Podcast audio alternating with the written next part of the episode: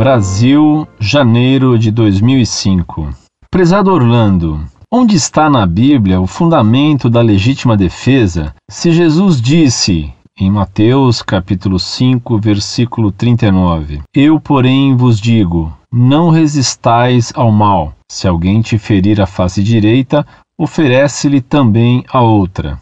E Pedro disse na segunda carta, capítulo 2, versículos 19 a 23. Com efeito, é coisa agradável a Deus sofrer contrariedades e padecer injustamente, por motivo de consciência para com Deus. Que mérito teria alguém se suportasse pacientemente os açoites por ter praticado o mal? Ao contrário, se é por ter feito o bem que sois maltratados, e se o suportardes pacientemente, isso é coisa agradável aos olhos de Deus. Ora, é para isto que fostes chamados. Também Cristo padeceu por vós, deixando-vos exemplo para que sigais os seus passos. Ele não cometeu pecado, nem se achou falsidade em sua boca. Ele, ultrajado, não retribuía com idêntico ultraje. Ele, maltratado, não proferia ameaças, mas entregava-se àquele que julga com justiça. Outra coisa, quando o Papa escreve uma encíclica, implica em aceitação obrigatória por parte do fiel ou pode-se porventura discordar aqui e ali? Quando a obediência deve ser incondicional? Quando há, por exemplo, decisões de cunho dogmático? Todas as encíclicas são inspiradas por Deus? Elas têm o mesmo valor que a revelação? Por último, não acha que foi muita covardia dos hebreus passarem a fio de espada crianças e animais? Era lícito matar criancinhas de colo, inocentes e animais? Deus ordenou mesmo isso? Esse livro de Josué, de longe, é o mais sanguinolento de todos. Cita o livro de Josué, capítulo 6, versículo 21. Tomaram a cidade e votaram-na ao interdito, passando a fio de espada tudo o que nela se encontrava: homens, mulheres, crianças, velhos e até mesmo os bois, as ovelhas e os jumentos. E Josué, capítulo 10, versículos 30 a 40. O Senhor entregou-a com seu rei nas mãos de Israel que passou ao fio da espada a cidade com todo o ser vivo que nela havia, não deixando escapar nenhum, e fez ao seu rei como tinha feito ao rei de Jericó. De Libna passou Josué com todo Israel a Laques, onde levantou o seu acampamento, sitiando-a. O Senhor lhe a entregou, e Israel apoderou-se dela no segundo dia, passando ao fio da espada com todo ser vivo, como tinha feito a Libna. Então Orão, rei de Gazer, veio em socorro de Laques, mas Josué o derrotou com todo o seu povo até o extermínio completo. De Laques passou Josué com todo o seu povo a Eglon.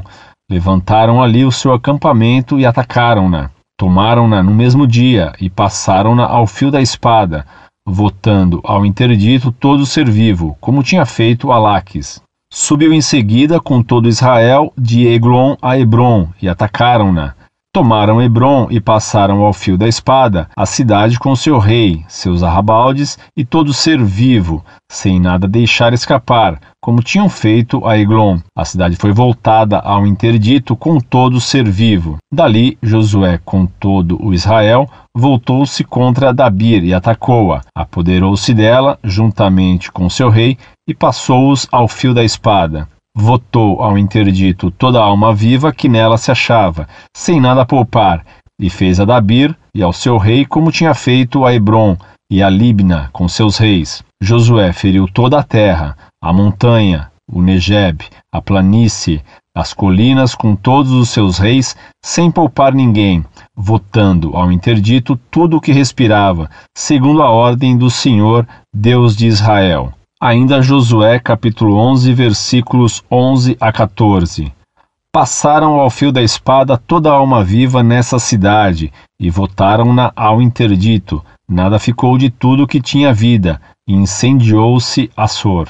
Tomou também Josué todas as cidades desses reis coligados e passou-as ao fio da espada, votando-as ao interdito, como Moisés, servo do Senhor, tinha ordenado. Entretanto, Israel não incendiou nenhuma das cidades situadas nas colinas, exceto unicamente Assor, que Josué queimou. Os filhos de Israel apossaram-se de todos os despojos dessas cidades e dos rebanhos.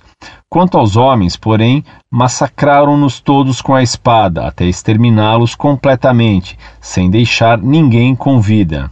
1 Samuel, capítulo 15, versículo 1. Samuel disse a Saul: o Senhor enviou-me para que te consagrasse rei de seu povo de Israel. Ouve agora o que diz o Senhor. Assim fala o Senhor dos Exércitos: Vou pedir contas a Amaleque de que ele fez a Israel, opondo-se-lhe no caminho quando saiu do Egito. Vai, pois, fere Amaleque e vota ao interdito tudo o que lhe pertence, sem nada poupar. Matarás homens e mulheres, crianças e meninos de peito, bois e ovelhas, camelos e jumentos. E quanto a esta brincadeira abaixo com Eliseu? Tolerância zero? Segundo Reis, capítulo 2, versículos 23 e 24.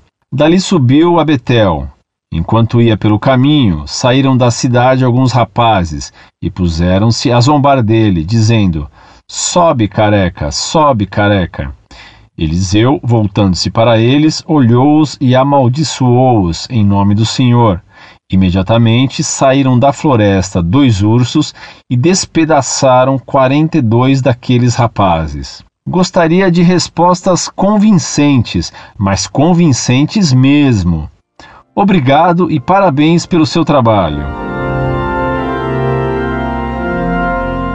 Prezado Salve Maria, muito obrigado por seu elogio ao nosso trabalho no site Monfort. Você me pergunta, onde está na Bíblia o fundamento da legítima defesa na Bíblia? Legítimo é aquilo que está de acordo com a lei, e necessariamente com a lei de Deus no Êxodo, capítulo 21, quando Deus trata do homicídio, há vários casos em que Deus ressalta o direito de defesa. Ademais, se Cristo pregou o perdão dos que nos ofendem e mandou oferecer a face esquerda quando nos golpearem a face direita, você deve lembrar que, quando o próprio Cristo foi esbofeteado, na noite de seu julgamento por Anás, ele mesmo não ofereceu a outra face, mas protestou contra aquele que o esbofeteava, dizendo-lhe: Se falei mal, mostra-me o que disse de mal.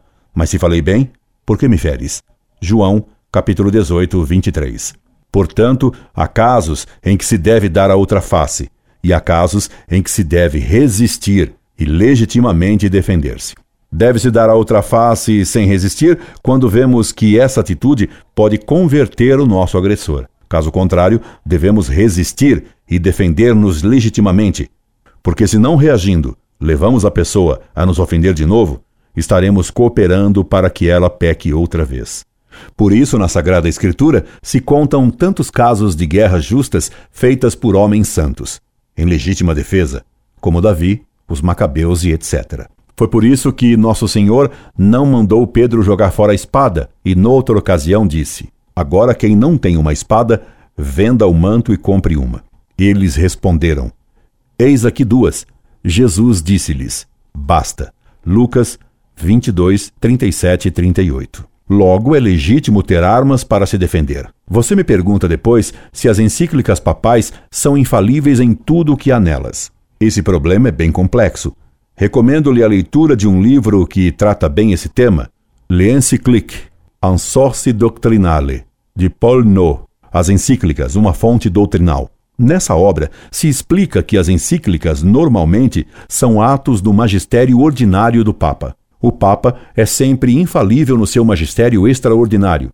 Isso não significa que em seu magistério ordinário o Papa seja sempre falível. No seu magistério ordinário, quando o Papa ensina algo, invocando o poder das chaves, tratando de fé e moral, ensinando toda a Igreja e definindo um tema, ele usa aí seu poder de magistério extraordinário e infalível. Não só nesse caso pode haver ensinamento infalível numa encíclica. O Papa ensina infalivelmente numa encíclica quando repete a doutrina ensinada a toda a Igreja universalmente por muitos papas durante longo tempo. Nesse caso, mesmo sendo em documento do magistério ordinário, o Papa é também infalível. É claro que é difícil verificar concretamente em que casos isso se dá, e há muita discussão a respeito de um ou de outro caso concreto. Mas a doutrina é essa. Você me pergunta se foi justo Deus mandar exterminar todos os habitantes da Palestina quando lá chegaram os hebreus. É claro que se Deus mandou isso, foi justo fazê-lo. Você não deve se esquecer que é Deus quem nos dá a vida e que Deus nola tira quando quer, fazendo-nos morrer de câncer ou pela espada, de febre ou de velhice, quando for melhor para nós. Morrer não é o principal mal. O pior mal é o pecado que nos faz morrer eternamente no inferno. Por isso, para nos ensinar muitas coisas, Deus fez exterminar aqueles povos, ensinando-nos que, em certas circunstâncias, tal coisa, ordenada diretamente por Deus, é justa. Incorde Jesus Semper, Orlando Fedeli.